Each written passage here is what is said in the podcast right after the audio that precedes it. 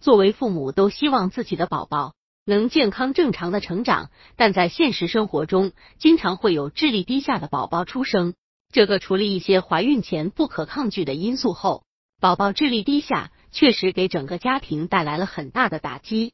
如果及早发现，做正确的引导，还会给宝宝带来一线恢复正常的希望。那么，宝宝智力低下的早期表现有哪些呢？百度搜索慕课大巴，下载更多早教资源。一、能力较低，语言能力、思维能力、记忆能力、计算能力和分析比较能力都明显比同龄宝宝差。二、眼睛功能发育不全。一个月的宝宝就会用眼睛注意周围环境，如果是智力低下的宝宝，则对周围的人或事物不注视，没有反应。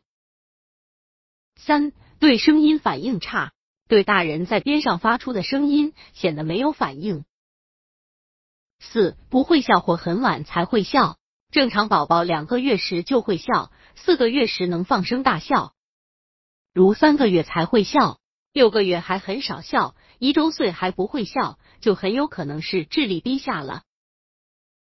五、动作笨拙，宝宝出生三到五个月即会玩手，如果到了六个月后仍不会玩手，或二到三岁还喜欢将玩具往嘴里放，就是不正常的表现。宝宝动作幼稚，无目的活动较多，表达不清自己的意图。六、咀嚼慢，喂养困难。吃固体食物不易咽下，并且呕吐。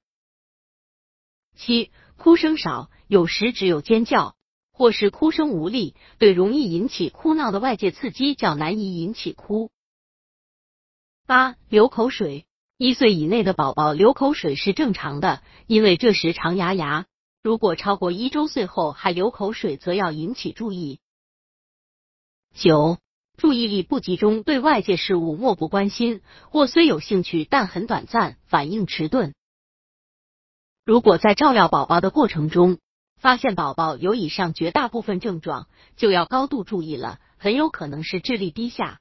特别是在怀孕期间不太顺利的宝宝或早产儿，当然不一定说有上面的症状就一定是智力低下，还需要到医院进行智力测定才能确诊。